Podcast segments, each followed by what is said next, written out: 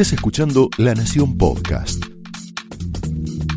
A continuación, Laura Di Marco explora amores y odios de los protagonistas y armadores de la política argentina en La Trama del Poder.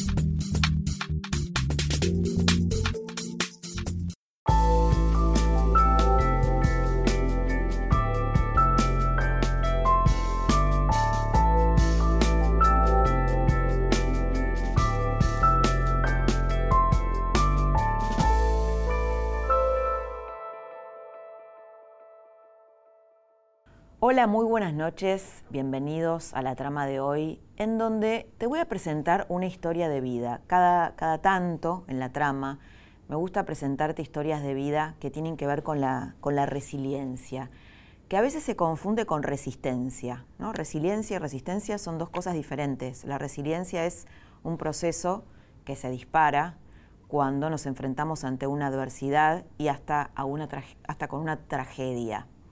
La historia de esta noche, que ojalá toque tu corazón como tocó el mío, tiene que ver con la historia de una chica de 20 años que de la noche a la mañana perdió una pierna por una enfermedad, una enfermedad rara, se llama rabdomiolisis, que ataca a los músculos. Tuvo una falla renal, terminó internada, se le complicó con una infección intrahospitalaria y finalmente tuvieron que amputarle una pierna. Esta chica a partir de esta enfermedad, lo que dice es, la amputación de mi pierna fue el principio de todo, no fue el final de todo. Probablemente a vos te resulte una idea extraña esta conclusión. Y creo que es extraña también para el ADN de la argentinidad, por eso me gusta presentarte esta historia. Porque nuestro ADN, nuestra sociedad, es todo lo contrario a los procesos resilientes. El ADN de nuestra argentinidad es melancólico, se victimiza, es consciente de la agresión que recibe, pero no de la que emite. Es una sociedad que se regodea en la tragedia, que a menudo le cuesta valorarse y por lo tanto valorar al otro. Por eso somos una sociedad con tan baja autoestima, que, que nos latigamos además de victimizarnos. A la sociedad argentina también le cuesta integrar lo diferente, aunque con todo el trabajo cultural y en los últimos años, con las nuevas generaciones sobre todo, eso también está cambiando. Te voy a presentar ahora a Juana Rodríguez Abadie, que tiene una respuesta o tuvo una respuesta que la vas a escuchar ahora a lo largo de una charla muy intensa, muy intensa, muy profunda, que te va a dejar pensando en muchas cosas, que es totalmente contracultural. Ella procesó su lo que puede leerse como una tragedia de un modo completamente diferente. La trama de esta noche arranca de esta manera.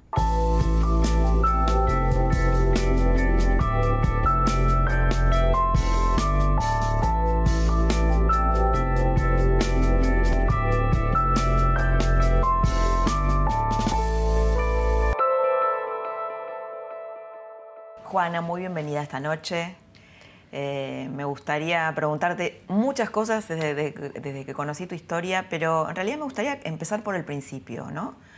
Para que todos entendamos e ir paso a paso. Vos eras una chica, sos una chica, pero eras una chica hace un año y medio de 19 años, que hacía la vida normal de una chica de tu edad y de repente eh, tuviste un problema que vas a contar ahora y te amputaron una pierna. ¿Cómo fue eso? ¿Cómo fue todo eso hasta llegar a la amputación? ¿Qué pasó? Fue todo un proceso, eh, dos meses de internación, 15 días en coma. ¿Por qué no empezamos eh, desde el principio? Sí. Eh, en realidad la amputación nada tiene que ver con, la enfermedad, que se llama rhabdomiólisis, que es una enfermedad en los músculos, que es como que el cuerpo libera unas toxinas que hace que, que falle de tal manera porque libera, lo voy a hablar medio Tarzán porque no soy médica. No, no, no, como para que todos comprendamos. El cuerpo como que libera 100 toxinas, ponele, de las que los riñones están preparados para soportar 10 nada más. Entonces hace como un colapso y ahí me, eh, por lo general desencadena una falla renal, que es lo que me pasó a mí, por eso caí internada para hacerme diálisis. Y, pero, mientras... ¿cómo, ¿Cómo te pasó eso? O sea, vos estabas en un día normal de tu vida no, yo fui al hospital sin saber que tenía ni falla renal ni nada. ¿Qué te pasaba? Eh, me había despertado y me notaba bastante hinchada, empezaba a tener mucho dolor en las piernas. me resultaba raro, pero jamás me hubiese imaginado que iba a ser algo tan, tan ¿Ya grave. te había pasado eso otra vez? No, jamás, jamás. Es decir, te levantaste un día y te sentías mal. Me sentía mal, voy al hospital, pero siempre pensando que iba a ser algo que iba a estar 10 minutos, me daban algo y me volvía a casa. Realmente nunca me hubiese imaginado que iba, y menos terminar Bueno, como lógico, terminó. uno no piensa eso, ¿no? Pero mm, eh, igualmente la, la amputación nada tiene que ver con, con la rhabdomiólisis. Por lo general, las rhabdomiólisis no terminan eh, en una amputación, sino lo que me pasó a mí es que eh, como la sangre no estaba circulando correctamente y estaba todo por dentro colapsado, eh, por eso estaba tan hinchada, ese edema me lo había provocado la, la falla renal porque la sangre no estaba circulando correctamente y eh, me hicieron lo que se llama una fasiotomía para en ese momento eh, descomprimir todo. Tengo acá esta cicatriz. Me abrieron eh, las piernas de par en par para descomprimir porque fue como el, eh, el caso extremo en ese momento. Bueno, hay que hacer algo para, para parar, porque si no explotaba básicamente. Pero digamos, cuando mi- vos fuiste al hospital no te quedaste internada o sí, ¿sí? Sí, sí, porque me descubren la falla renal. Y ahí después descubren que la había desencadenado una rhabdomiólisis. Porque yo al no tener ningún antecedente ni nada, era todo demasiado extraño. Me acuerdo es una que enfermedad rarísima, yo la verdad que no. yo jamás la no había escuchado. Estuve un día haciéndome estudios porque no sabían bien qué era lo que me pasaba, si era algo neurológico, si era hasta que descubrieron, ni bien descubren la falla renal, me suben a, ter- a terapia inter- a intensiva y me hacen esta fasciotomía. Y bueno, y en, en una de esas intervenciones que me estaban haciendo para que mi sangre circule bien, eh, me entró un virus intrahospitalario eh, en la pierna derecha. Y ahí ya como que se dejó atrás la rhabdomiólisis, la falla renal, era luchar contra ese virus que si se seguía esparciendo me, eh, me moría. Así que hicieron todo O lo sea, posible era tu para... vida o. Era o la, pierna o la vida, la decimos la siempre, vida. porque realmente era así. Y mm, nada, se empezaron a hacer lo que se llama toilette, que, que son limpiezas. Yo entraba a quirófano casi todos los días, para, porque obvio que al principio la idea era salvar la pierna y la vida, por supuesto. Sí. Pero se llegó a un punto muy, muy extremo. Yo al final de unas intervenciones eh, empecé a perder mucha sangre. Para revivirme tuvieron que eh, hacerme siete transfusiones de sangre. Eh, y ahí fue cuando tomaron la decisión de ¿Y eras inducirme. consciente mientras pasaba todo eso de, de lo que pasaba? No, ¿Te acordás de algo? de ese momento no, No. me lo contaron. Y cuando finalmente se decide la amputación, ¿quién te lo cuenta? los médicos y, y mi familia, porque cuando me, me amputaban yo estaba en coma. Entonces eh, ahí eran mis padres los que tenían que tomar la decisión. Igualmente, obvio que era eso o eso, porque estaba en riesgo la vida y no se discute. Eh, pero eh, fue justamente porque yo ya estaba realmente muy grave. Me acuerdo que mi papá siempre me cuenta que, que el médico le dijo, hay que inducirla en un coma, vamos a lograr estabilizarla y si se estabiliza hay que amputar, porque no, no hay otra forma de que sobreviva. Es ese virus que no hicieron todo para combatirlo, pero era imposible. ¿Qué sentiste vos cuando te informaron de la amputación?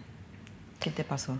Sentí un alivio gigante, porque yo no, no tenía idea de lo que estaba pasando con, con mi vida en ese momento, pero sí sabía que estaba grave. Y cuando me despierto del coma y me cuentan todo lo que había pasado en esos 15 días que yo había estado dormida, eh, realmente lo único que salió de, de- de mi cabeza, lo único que pude pensar es, estoy viva. O sea, pasé todo esto y estoy viva. No me salió otra cosa que decir, bueno, gracias a no sé quién, pero gracias porque estoy viva. Y jamás se me cruzó por la cabeza enojarme o deprimirme porque estaba... Pero, pero está bueno, ¿no? Cuando uno tiene una pérdida así, poder llorar y poder pero hacer por el duelo. supuesto. De hecho, tengo mis días, por supuesto. eh, pero nunca, a ver, nunca extrañando la pierna que se fue o, o lamentándome de lo que pasó. Porque mm, tengo mucha suerte de estar viva. Podría tranquilamente no, no estarlo o haber perdido la- eh, dos- las dos piernas. O sea, la saqué realmente muy barata y estoy recontra agradecida. Y más porque al principio quizás por la incertidumbre, de decir, bueno, me amputaron una pierna, ¿cómo sigue mi vida ahora? Uno tiende a, a- a deprimirse o a enojarse o a... Y después me, a los En pocos realidad días... uno puede hacer tomar dos caminos, ¿no? Deprimirse, enojarse, vivir resentido toda la vida o que se dispare un proceso de resiliencia, esta palabrita que está de moda ahora, que es el, evolucionar a partir de una adversidad, ¿no? O de lo que uno puede leer como una adversidad. Y a vos te pasó lo segundo. ¿Cómo crees que te pasó lo segundo? ¿Lo elegiste? Yo creo que es válido, es válido enojarse también. Sí, sí, claro. es eh, válido todo. Todo. Cualquier respuesta. Pero no, sí, fue una decisión eh, mía de, de, seguir adelante y además con el apoyo de toda la gente que me acompaña, ¿no? Pero eh, también porque a los pocos días, yo cuando me, cuando me dieron la noticia no tenía ni idea de lo que era estar amputada, ni nunca había visto una persona con una prótesis. No, realmente creo que era más un poco el miedo a, lo desconocido que otra cosa. Y al poco tiempo me di cuenta de que mi vida iba a seguir completamente normal. Es más, al, al, mes que salí del hospital fui al gimnasio en silla de ruedas, empecé a hacer una vida completamente normal. Luego de varios meses llegó la prótesis y ahora eh, soy una persona completamente independiente, todo eso que pasó ya quedó completamente atrás y, sobre todo eso eh, puedo hacer una vida normal. Eh, obvio que, preferiría tener dos piernas y no haber pasado todo lo, que pasé, porque obvio que fue muy traumático, pero no es el fin de nada una ¿Y estás de novia o estabas de novia en ese momento? No, no, no. ¿Y ahora no, tampoco. Digo, porque también, digo, yo hablé muchas veces, ¿no? Con, gente que pasó tu situación y piensa, bueno, ¿cómo van a ser las relaciones amorosas, mi pareja? ¿Cómo va a ser a partir de, de, esto, no? ¿Qué, pensaste? También fue una, una pregunta que me cruzó por la cabeza. Yo, eh, cuando estaba en el hospital, me vino a ver un hombre que se llama Leandro Román, que para mí es Dios, que está amputado hace 40 años. Eh, y vino, él fue como mi primer referente en todo lo que era una prótesis y una amputación y, todo eso que para mí era tan desconocido. Eh, y le pregunté, porque yo lo veía a él que tenía, tiene hijas, tiene mujer, hizo una, la carrera de educación física, tiene un gimnasio, lo veía así como tan entero. Y le, le hice 1500 preguntas y me dice, mira, si antes de la amputación no levantabas a nadie, ahora no vas a levantar a nadie. Si antes de la amputación tenías un levante terrible, ahora vas a seguir igual.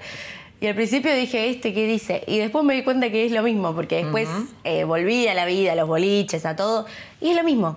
Porque es eso, es, eh, es una pierna. Eh, sí, además las limitaciones siempre están mucho más adentro que fuera, ¿no? Mm, total, total. Yo no me creo incapaz de casi nada. Me creo mucho más capaz ahora amputada con mi prótesis que, que antes con dos piernas, porque siento que, que me animo a más. Que... ¿Por qué? ¿Por qué crees que pasa eso? Yo no sé, pero es algo... Vos dijiste en algún momento algo que me, me, pareció muy fuerte, ¿no? Que eh, cuando te amputaron no terminó nada, sino que empezó todo. ¿Por qué? ¿Crees que, que, eso te hizo, digamos, parece como que cuando uno está ante un momento límite, podés la vida vibra más, ¿no? Podés sentir más. Algo que uno no logra tal vez en condiciones normales, entre comillas. Porque mm, para mí fue un cachetazo tremendo todo lo que me pasó. Eh, pero sobre todo me di cuenta que eh, hoy estamos y mañana no sabemos. Me di cuenta que la vida era tan efímera y me replanteé todo. Yo claro, algo que se dice, ¿no? Hoy estamos, mañana no sabemos, lo sabemos, pero no lo sabemos hasta que no nos chocamos con una situación que nos interpela, ¿no? Así. Y, va, no sé, yo eh, me acuerdo también cuando, cuando entré al hospital, estaba en un momento no muy bueno en mi vida, estaba, eh, tenía que arrancar la, universidad y no estaba muy contenta. Eh, era más por, hacer felices a, mis padres de, mirá, no tener una carrera universitaria, más que un deseo mío. Y, a partir de, todo lo que me pasó, al principio tenía mucho miedo de, de morirme y ahí fue cuando me replanteé todo, digo, Mira, si yo me hubiese ido en, esa operación, ¿cuántas cosas me hubiesen quedado pendientes? O quizás hubiese arrancado derecho y no era lo que era lo que me había notado y no era lo que, lo que realmente yo quería. Me empecé a replantear, esto es realmente lo que quiero, esto es mi deseo, esto es... Y, por eso digo que fue el comienzo de todo, porque empecé a hacer lo que realmente quería y tenía, si tenía ganas de, qué sé yo, me acuerdo que fui a tatuarme en silla de ruedas, que no tenía eh, un tatuaje que me quería hacer un montón porque cosa mínima, ¿no? Que no me animaba a hacerme un tatuaje, fui a tatuarme, como que... O sea, que te curó en algún punto los miedos. Sí, sí, sí. Pero justamente por eso, porque me di cuenta que, que no sabemos lo que va a pasar y que realmente hay que hacer lo que, lo que uno tiene ganas y, y, cuando tomé esa decisión de, de, hacer lo que me hacía feliz y de seguir adelante y de darle para adelante a la rehabilitación y a todo, eh, mi vida cambió para bien. Eh, por eso siempre... Ahora, ¿cómo estamos atravesados de mandatos culturales que a veces hay que chocarse con una situación límite para, para poder conectarse con el propio deseo, ¿no? Sí, sí, es terrible. Pero bueno, es, es lo que... Es la vida. Sí, yo creo que, es, que si no me hubiese pasado lo que me pasó, hoy sería otra persona, estaría, no sé en dónde estaría, pero mm, estaría haciéndome problemas por cosas que no tienen mucho sentido, quizás estaría malhumorada y ahora estoy lejos de ser esa Juana que era antes. Entonces, a veces digo, bueno, era lo que me tenía que pasar. ¿Y qué pasó después con, eh, vivimos en una ciudad que no está adaptada a la diversidad, hmm. que, tiene muchas fallas en ese sentido? ¿Te convertiste un poco en una activista, ¿no? En, ese plano. Lo, lo empecé a decir en las redes porque yo estuve, hasta que llegó la prótesis, yo estuve nueve meses en silla de ruedas. Y eso yo tenía 18 años, quería hacer cosas eh, igual yo, porque soy bastante zarpada, pero quería seguir haciendo mi vida. Y, y ahora no tenés 20, sos viejísima. bueno, pero me refiero a joven, querés salir, querés hacer un montón de cosas y de repente te encontrás en una silla de ruedas y es muy difícil hacer una vida normal en silla de ruedas. Sí, en una sociedad que no está preparada, ¿no? Todavía. Ha, ha, habido avances, pero... Muy pocos. Yo creo que nos falta un montón además de la infraestructura en las ciudades, desde de las veredas rotas, eh, que hay pocas rampas o las pocas rampas que hay, los autos estacionan en las rampas. Y me ha pasado muchas veces que, no he podido bajar por la rampa porque había un auto estacionado. Y lo empecé a decir en las redes porque, eh, a ver, uno no está tan acostumbrado a ver una persona en silla de ruedas o una persona con una prótesis caminando por la calle, pero no porque son los menos o porque no existen, o, es porque no pueden salir de su casa porque es muy difícil salir, eh, requiere de, de, estar acompañada porque no sabes con qué te vas a encontrar. A mí me ha pasado millones. Eh, fui a, un restaurante, quise ir al baño y la silla de ruedas no pasaba por la puerta, tuve que pararme, ir saltando hasta el baño. Eh, o a veces el baño estaba directamente arriba, una escalera, y no podía ir. o directamente a veces no podía entrar, porque para entrar había un montón de escalones y en silla de ruedas no los podía pasar, a no ser que esté recontrasistida. Entonces es algo que hay que replantearnos, porque... Mm, Vos decías en algún momento que no veías esa parte, ¿no? Como nos pasa a todos, eh, ¿no? Como que hay una parte que uno no ve, ¿no? Estamos metidos en nuestro propio mundo y, no ves esto que, te, digamos, que, estás en silla de ruedas o tenés una amputación y hay una ciudad que no está preparada para eso, una mm. sociedad que también le cuesta a veces aceptar lo diverso. Yo creo que, sí, yo antes quizás eh, no le daba tanta, tanta bolilla a esas cosas, por eso lo empecé a decir, porque no está mal que no, no le des tanta importancia quizás a algunas cosas porque las pasas por alto, porque no tenés tiempo de ponerte a pensar. Claro. Eh, por eso yo no, no, crucifico a nadie por decir, ah, estacionaste en una rampa. Mm. Al contrario, invito a la reflexión, a que pienses un poco en el otro y a que también yo hace un año y medio era una persona como vos, con dos piernas, que iba de acá para allá, y un día me pasó esto. Entonces también a, ponernos en el lugar del otro, pero sobre todo a decir, eh, yo no estoy exento de nada, a mí también me puede pasar, entonces está bueno respetar eh, como ciudadanos que somos, respetarnos entre todos. No porque por tener una discapacidad, obvio que hay que respetarnos, pero eh, también nos falta muchísimo como sociedad en ese sentido de, yo creo que hasta el día de hoy entra una persona en silla de ruedas a un lugar y todos se han vuelto a mirar, es algo que llama la atención. Es como que de repente los discapacitados quieren salir de su casa y les llama la atención. Y sí, porque pueden salir de su casa porque son personas y tienen los mismos deseos y ganas que cualquier otro. Eso te iba a preguntar, ¿cómo fue el contacto con la, con la gente? ¿no? Eh, ¿Te sentiste discriminada por algo? ¿Sentiste, ¿Te sentiste incluida? Sí, excluida jamás, siempre me sentí muy, muy incluida entre mi grupo cercano, pero muchas veces me sentí como indirectamente discriminada. A ver, ¿cómo fue Desde eh, cuando vas a un lugar y no hay una rampa, ahí te están discriminando. No te están diciendo... Al menos no están pensando, no están pensando en vos, ¿no? En en mí y en un montón. Y en un montón de otras personas, claro.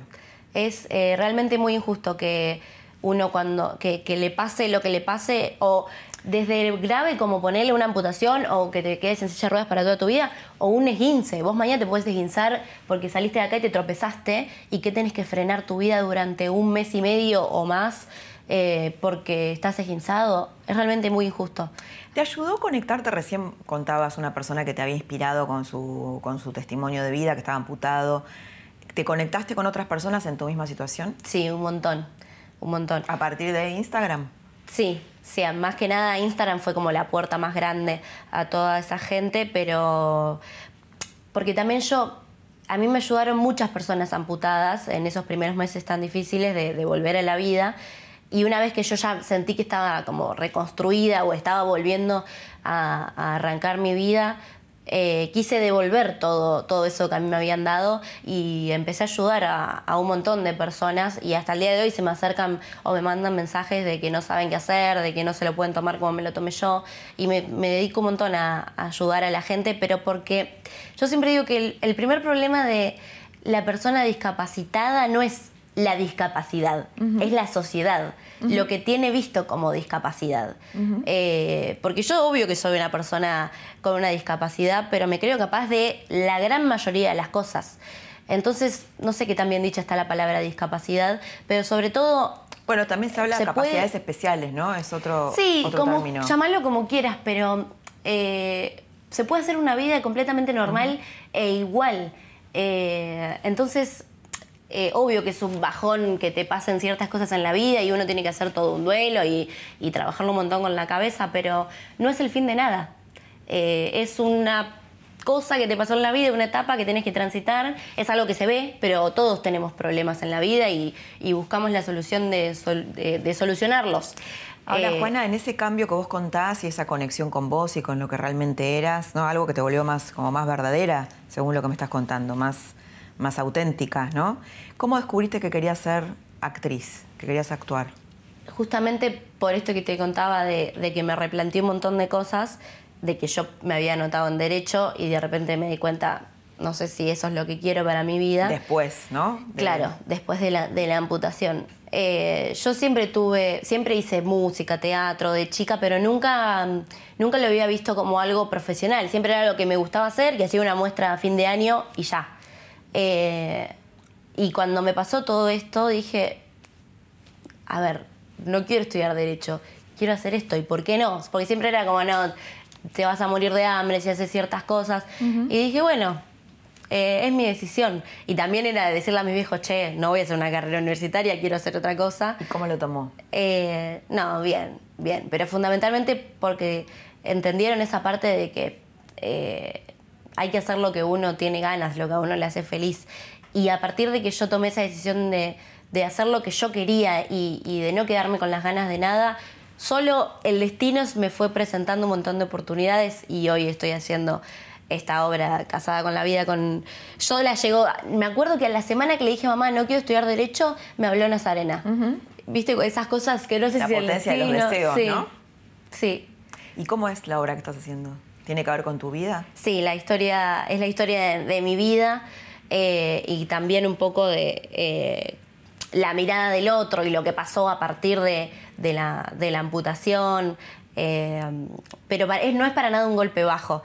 está muy divertida la obra, yo me divierto mucho haciéndola con, con Fede Barón, que es mi compañero. está muy buena. Está, la verdad que ¿Y ¿Quién la escribió? Eh, Ariel Basaldúa es el director, que es un, es un genio. Y, supo adaptar todo, porque es medio fuerte también. Primero porque tengo que hacer de Juana y también porque tengo que contar eh, todo lo que me pasó. Pero le buscamos la vuelta de contarlo de la mejor manera posible y para mí eh, es lo más sanador del mundo. es como darle un cierre a todo lo que me pasó de esta manera que es espectacular. Eh, eh, yo siento ahora como que, realmente todo lo que pasó ya quedó atrás, esto es como el cierre y el comienzo de, la nueva vida que tengo ahora. Ahora vos antes, Juan, hablabas de ayudar, ¿no? De que ayudar te, empoderó, te sanó. Y nosotros vivimos en una sociedad que, en donde, por un lado, tiene un costado muy solidario cuando pasan grandes quiebres, momentos difíciles del país. Eh, pero, pero en general es una sociedad bastante individualista, metida en sus propios problemas, tratando de salir adelante. Como tenemos tantas tragedias económicas en la Argentina y de repente hay un sector de gente o mucha gente que lo pierde todo, bueno, estamos muy como metidos para adentro. ¿Qué, le dirías a alguien que está mirando esta conversación y, le pasa eso, ¿no? Que está encerrado, que está metido en progresar, en, en, su propio mundo, sin juzgarlo, ¿no? Porque cada uno elige. Pero ¿qué te hace a vos ayudar? ¿Qué te provoca? Yo creo que hay cosas que uno no, hasta que no le pasan, no, no se las pone a pensar. Y está bueno no esperar a que te pase. A eso iba. Para, está eh, bueno no esperar a que te pase algo para elegir lo que uno realmente quiere hacer, ¿no? Con su vida. No, pero también, eh, por ejemplo, la prótesis necesaria para, para, para, mí, para mi estilo de vida, que tengo 20 años y tengo una vida muy activa, sale 2 millones de pesos. Y eso no se hace nada con eso. Sale 2 millones de pesos y solo la gente con plata la puede comprar y ya está. Y es algo que, que, nadie, nadie se puso a pensar en eso o, a nadie le importa o no sé, pero es algo que ocurre con las prótesis, con la silla de ruedas, con la rehabilitación.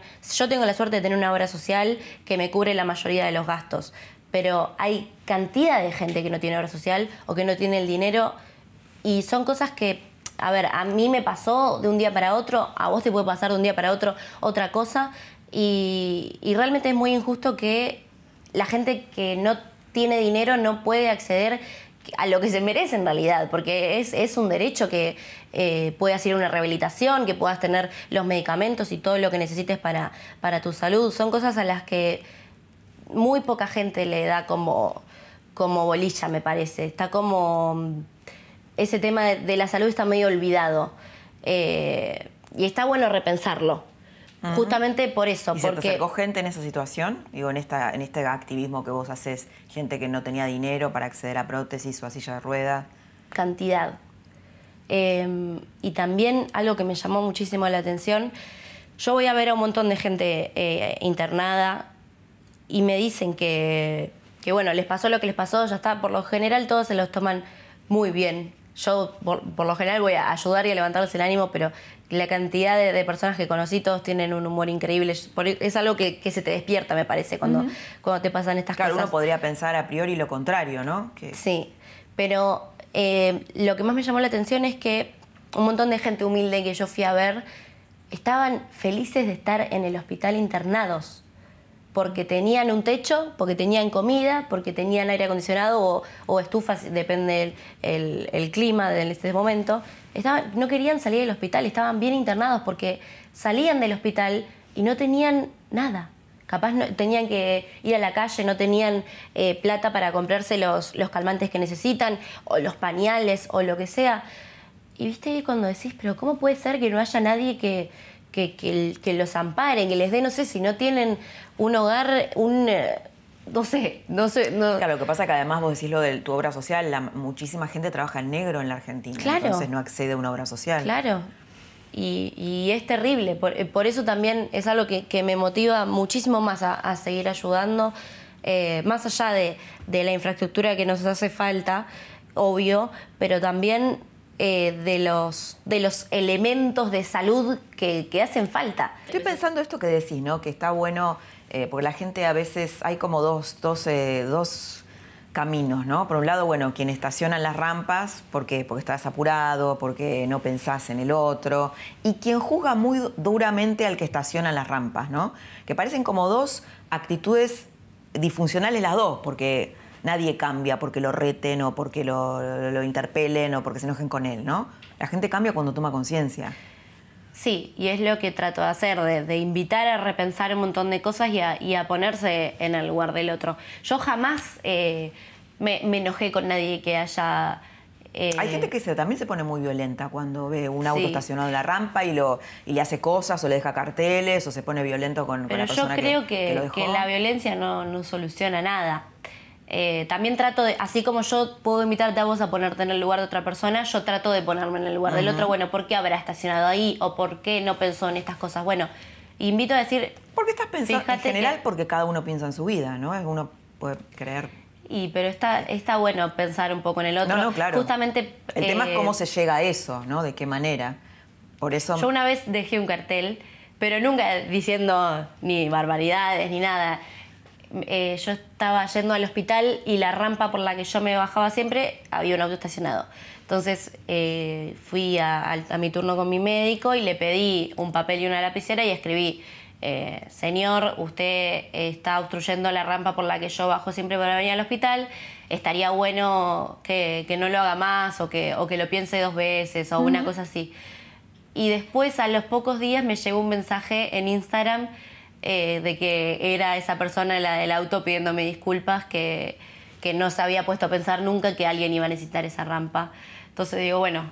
Exacto, algo... no se había puesto a pensar. Mm. Por eso, si vos hubieras estado violenta con él, seguramente no, hubieras logrado ese. El mensaje no llegaba, ¿no? Mm.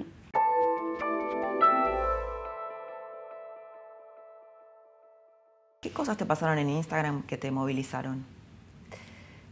Yo creo que... Tenés un canal de YouTube también, ¿no? Sí, pero no, no le doy mucha, mucha bolilla, es más Instagram. Lo que pasa es que al principio eh, nadie sabía bien lo que me había pasado o porque al principio no estaba con una prótesis, no sabían así como un montón de cosas y era todo el, todo el día repetir lo mismo y me dijeron, ¿por qué no haces un video y, tenés todas las respuestas ahí? Y por eso nació YouTube, pero eh, no me considero youtuber ni nada por el estilo. Em, no, pero lo, que más me gusta de las redes es eso, que, puedo ayudar a un montón de gente y me puedo conectar con un montón de personas en mi misma situación o no mm. eh, y darles una mano desde Sí, porque hay muchas otras limitaciones, ¿no? O algo que puede conmoverte en tu vida. Sí, por eh, supuesto. por ejemplo, no sé, yo hace unos años entrevisté a Irene Villa, que es una víctima de la ETA mm. en España, que le amputaron dos piernas y creo que algunos dedos de la mano. Sí. Y ella asiste a, a muchísimas atentados, tragedias y gente, no sé, que perdió hijos o, que tuvo pérdidas importantes, no necesariamente lo que a ella le pasó, ¿no? ¿Y ¿La conociste, Irene Villa? No, la conozco por las redes nada más, me parece ¿Vos te conectaste con ella?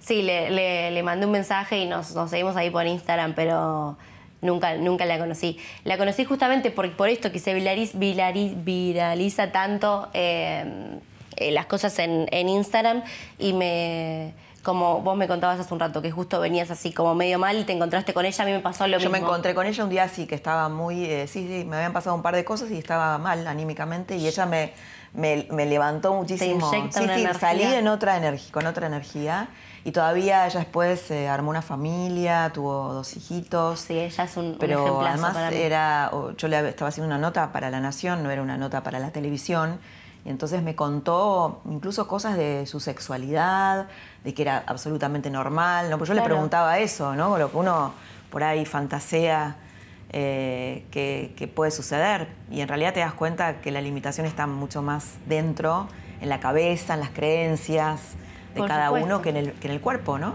Por supuesto. Creo que eh, en esa entrevista aprendí eso de Irene Villa. Sí, es, es una mujer. Yo, yo, la admiro muchísimo, la tengo como un ejemplo realmente.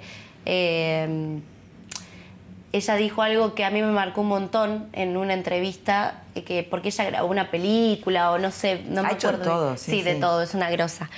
Que le preguntaban eh, cómo hace para, para no estar amargada, para no estar enojada, para para, para, ser feliz. Uno se imagina que es justamente lo que uno va a venir una persona con en silla de ruedas o amputada y vos te imaginás a alguien como todo enojado y todo triste. Y ella decía, ¿no te parece que ya tuve bastante como para, para encima seguir amargada y seguir enojada? Ya está. Eh, una, ¿Cómo fue la frase que dijo que, que ya me amputaron las dos piernas, no me voy a amputar mi propia felicidad? Y, es muy cierto, porque ya después de haber pasado tanto, como que decís, bueno, ya está. Aparte, la pierna ya te la amputaron, no vas a hacer nada para que, para que vuelva. Eh, y lo mejor que puedes hacer es decir, bueno, eh, le voy a hacer frente a la vida. Y cuando vos tomás esa decisión de hacerle frente y darle para adelante y de ser feliz igual, las cosas buenas llegan solas. De no revictimizarte, ¿no? Total. Ahora, creo que hay, y no solamente en la amputación, en muchas otras situaciones, una, victimización más sutil de la sociedad, ¿no? Que es como esta mirada de pobre, ¿no? De pobre, de pobre, frente a determinadas situaciones. La orfandad, eh, un desastre económico, una amputación. ¿Cómo ves, eh, digamos, cómo sentís eso? ¿no? ¿Cómo, si es que lo sentiste, tal vez no. A mí me han dicho, ay, pobrecita, de pobre no tengo nada. Claro, de pobre no tengo revictimización, ¿no? De sentirte que a vos no puede pasarte nada y la pobre es la otra. No, no, no. ¿Cómo tramitas eso? qué sé yo, es también un poco porque justamente lo, que estamos hablando, de que es un poco también a veces la idea que se hace uno de una persona con una discapacidad o la mirada que tiene uno de una persona con discapacidad y a veces en realidad yo no me considero, no me, no me pongo en el lugar de víctima porque no me creo una víctima. Soy una persona que pasó por una cosa en la vida y punto. Em, pero qué sé yo, no sé, es como que cada uno eh, puede pensar lo, lo que quiera pero me parece que, está un poco errada esa visión del, pobrecito. Claro, lo digo porque, tal vez hay gente que no es consciente de que haciendo eso eh, no solamente está ejerciendo cierto tipo de violencia, sino que está revictimizando a la persona, ¿no? Sí, bueno, sí, está bueno también eso repensarlo, pero eh, también antes de decir, uy, pobre, o uy, te ayudo, o no puedes hacer esto, qué sé yo, eh, fijarte también la actitud que tiene la otra persona. Porque yo, como te digo, yo ya sé que soy una persona con discapacidad, se ve, pero hay un montón de cosas de, las que soy capaz y un montón de cosas de las que no soy capaz, así como vos seguramente. No me hace diferente.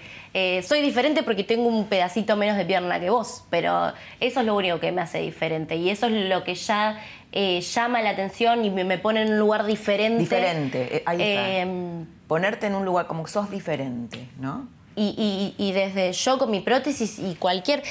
El lugar del diferente es, a veces es un poco difícil porque ya llama mucho la atención y te ponen ahí como en un lugar de que nadie no sabe si acercarse o no acercarse, si decirte o no decirte. O no sabe si mencionar o cómo decirlo, ¿no? Que también es una manera de, tomar distancia. Pero ¿sabes por qué? Porque así como no hay rampas en la calle, tampoco hay rampas para las personas. A veces no saben cómo cómo acceder, cómo reaccionar o cómo ayudar. Es cierto. Eh, Nos falta educación emocional, ¿no? Sin duda. Eh, y que nadie te la provee, porque en el colegio, bueno, tal vez ahora están un poco cambiando las cosas, pero tampoco... Está bueno que se hable de estas cosas. Tampoco, digamos, tenemos herramientas. En general la gente no tiene herramientas para abordar estas cosas, como muchísimas otras, ¿no? Bueno, por eso creo que, está bueno hacerlo visible y que la gente a lo mejor es una tarea para vos lo también, empiece a naturalizar. pobre, no te quiero cargar con pero me parece que... Es que yo me lo cargo un poco como que es lo que tengo que hacer. Eh, y de hecho creo que, todo me pasó por algo. Eh, ¿Sos de las que creen que las cosas suceden por algo? Sí, o para algo, pero sí. ¿Y para qué crees que te pasó a vos? No por qué, sino para qué. En mi caso, en mi vida fue como un para, para arrancar de cero, hacer las cosas diferentes y también en, mi familia. Hoy en día nos pasan cosas y capaz uno tiende ya cuando te pasa, qué sé yo, no sé, una más mínima cosa que a la mañana llegaste tarde al trabajo y ya arrancaste el día de mal humor. Y capaz sí, la primera reacción que, te sale es ponerte de mal humor, pero después repensamos y decimos, no, no, hay cosas peores. Como que en mi caso y, a mi entorno nos sirvió como para decir, bueno, hay cosas graves y hay cosas por las que no vale la pena. Y, eso es lo que trato de te sirvió para como para ver las prioridades para valorar un montón y de para ver las gradaciones no que algo es un problema otra cosa es muy importante otra una tragedia ahí. Sin duda porque también los argentinos reaccionamos mucho no frente a las cosas que nos pasan y enseguida todo se va al lado de la tragedia. Hmm. sí sí. Eh, está bueno eh, también eh, ser consciente de, de todo lo que uno tiene antes de, empezar a quejarse. Eh, ese es un mensaje que también transmito dar porque en mi caso era así antes. Yo no, no estaba del todo conforme con mi vida antes de la amputación. Me estaba, ¿Qué, era, lo que, era lo que no, te hacía no cosas te conforme? Tonteras de, una mujer de 18 años que me miraba al espejo y decía, Ay, tengo un rollo acá y tengo esto acá y no me gusta el pelo y no sé qué. Y cuando te cortan una pierna decís, no, eso no era importante, ¿de qué me estaba quejando? Eh, me sirvió muchísimo a mí y, también transmitir el mensaje al resto de no es lo importante. Hay cosas realmente importantes en la vida, pero sobre todo, em, además de darte cuenta qué cosas son lo importante y qué cosas no, ser feliz con lo que uno tiene. Uno, viste, siempre está buscando, no, yo no quiero esto que tengo, quiero eso, y una vez que llega eso, ahí recién voy a ser feliz. Y después capaz tenés eso y no sos del y te das cuenta que eso no era así, ¿no? Entonces, eh, nada, invitar a la gente a repensar un montón de cosas, a valorar lo que, lo que tenemos y no buscar lo que no tenemos, porque tenemos un montón de cosas para, para ser felices y no nos damos cuenta.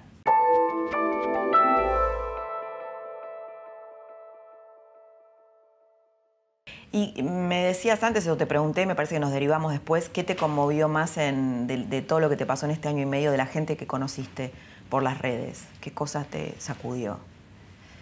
Eh, yo creo que lo, primero que, más me, sacudió fue ver la injusticia que hay.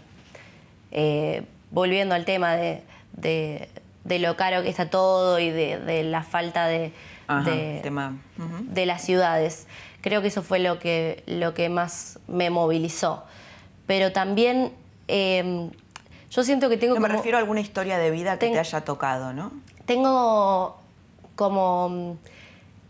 A ver, entre los amputados nos, entendemos muy bien. Es una, conexión que tengo con, ciertas personas muy, muy loca, que todavía no la termino de entender. Ayer fui a, una jornada que se hablaba de discapacidad y de sexualidad, de un montón de cosas justamente para, tomar conciencia y naturalizar. Y mm, había una chica, María, que tiene síndrome de Down, y no la conocía, ni a ella ni a la familia. Y nos miramos y automáticamente nos saludamos y nos quedamos hablando y salimos a cenar y nos quedamos toda la tarde charlando y no las conocía. Pero viste esa, esa conexión que, uno no entiende por qué.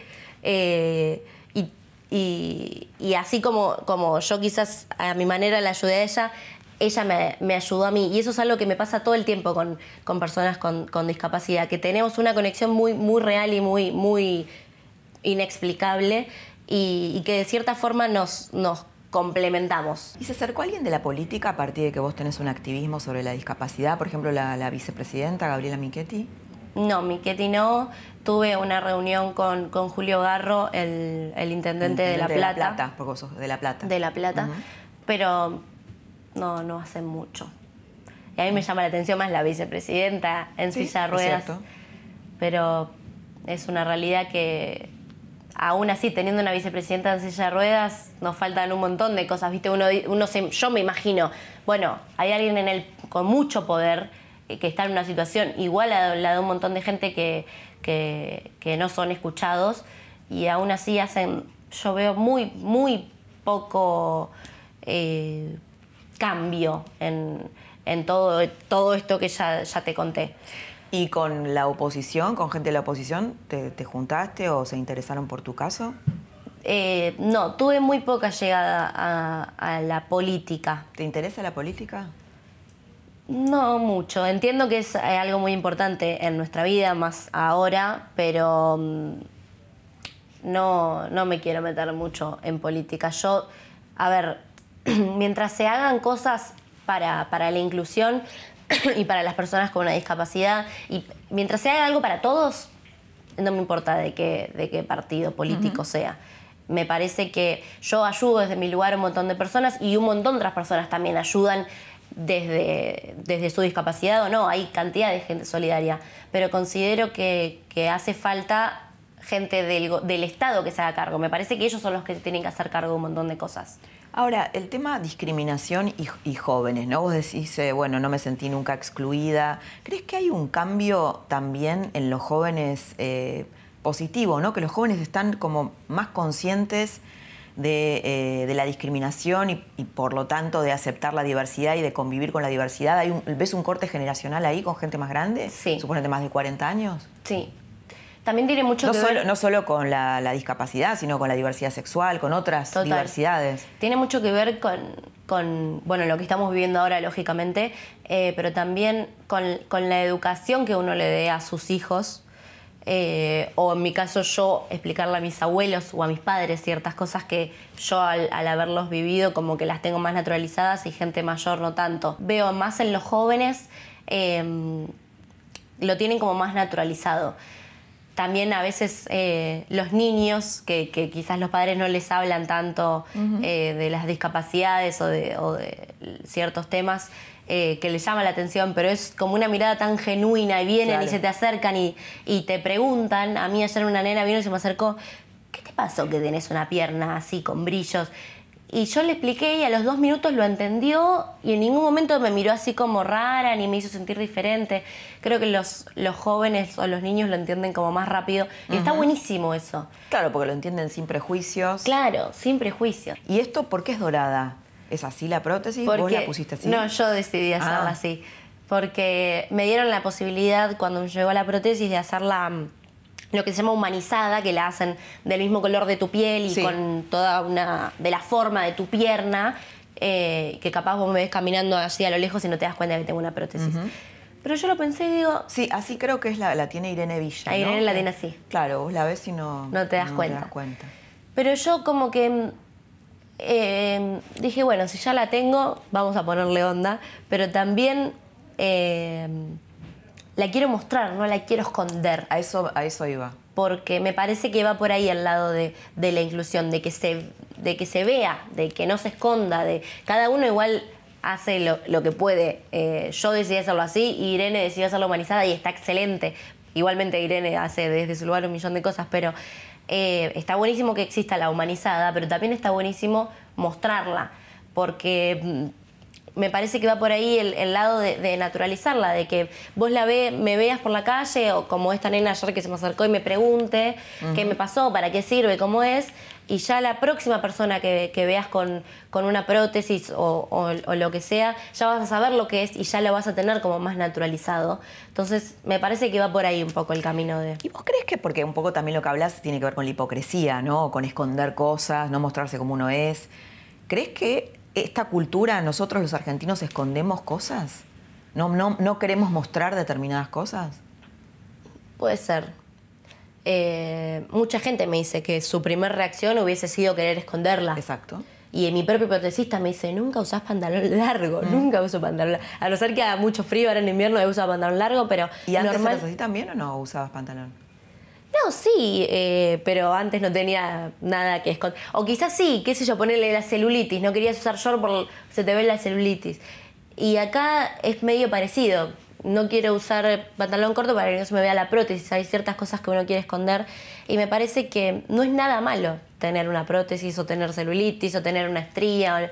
Entonces, no, de hecho yo estoy llena de estrías porque cuando salí del hospital eh, pesaba 20 kilos y me llené de estrías y jamás me avergoncé de eso. Eh, al contrario, eh, me da orgullo tenerlo, lo llevo con orgullo, es parte de mi historia, parte de lo que soy y no lo quiero esconder. Y más que nada por eso, porque mm, vos ves una persona, más esto que es dorada, con brillos, que se ve demasiado, pero vos cuando ves a alguien con, un poco de, celulitis o de estrías o con una prótesis más las mujeres que nos castigamos muchísimo por nuestro cuerpo todavía, ¿no? Que no hay una aceptación de de, nuestro cuerpo y no solamente la cultura te castiga, sino que nosotras, mismas nos pegamos palazos. Yo era, me castigaba un montón. Con, a los 18 años me amputaron, con, estaba recién empezando a ser una mujer, con todas las inseguridades como mujer, eh, pero a partir de lo que me pasó, eh, todas esas inseguridades como que desaparecieron. Eso es, es, fuerte lo que contás, ¿no? Porque es como que lo que te pasó te sanó, en algún punto te, te vino a sanar, ¿no? Sí, sí, para mí fue recontra sanador, pero sobre todo... Eh, Emocionalmente me refiero, hubo algo ahí que se resolvió. Sí, sí, sí, porque yo ahora me, me miro al espejo y, me veo yo, Juana, íntegra, no, no miro la, pierna amputada. Y hoy me miro al espejo y me reconozco como, como lo que soy. Antes capaz me miraba al espejo y era como que, no, esto de acá, esto de acá. Juana, una, última cosa te quiero preguntar que me quedó la intriga. Cuando vos decís, eh, yo creo que las cosas pasan para algo, ¿no? Eh, ¿Cómo construiste ese punto de vista? Porque en general el punto de vista es la victimización, ¿no? ¿Por qué me pasó esto? Y por qué, ¿no? Regodearse. Esto es algo muy argentino, pero calculo que, debe ser generalizado. ¿Cómo construiste? Y hay también este otro punto de vista, que las cosas suceden para algo bueno. ¿Cómo lo construiste vos? Y porque... Eh, Un poco, digo, poner lo, malo al servicio de lo mejor, a esto quiero decir. No, me lo, me lo pregunté un montón, me lo replanteé un montón el, el, el por qué a mí. Y después llegó él, ¿y por qué a mí no?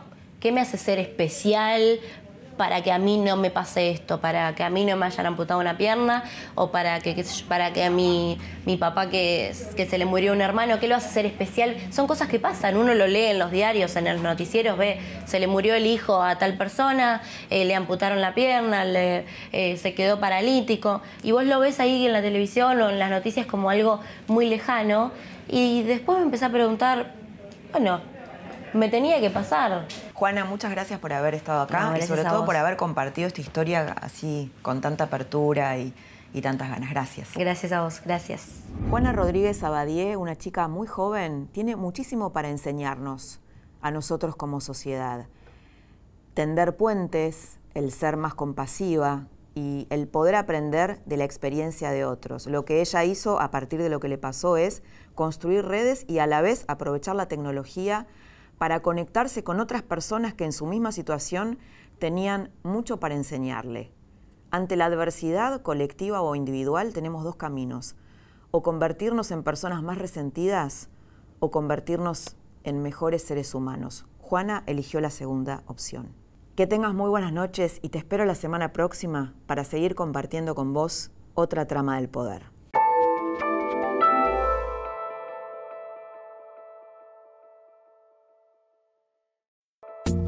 Esto fue La Trama del Poder con Laura Di Marco, un podcast exclusivo de La Nación. Escucha todos los programas de La Nación Podcast en www.lanacion.com.ar. Suscríbete para no perderte ningún episodio. Estamos en Spotify, Apple Podcast, Google Podcast y en tu reproductor de podcast favorito. Seguí escuchando La Nación Podcast.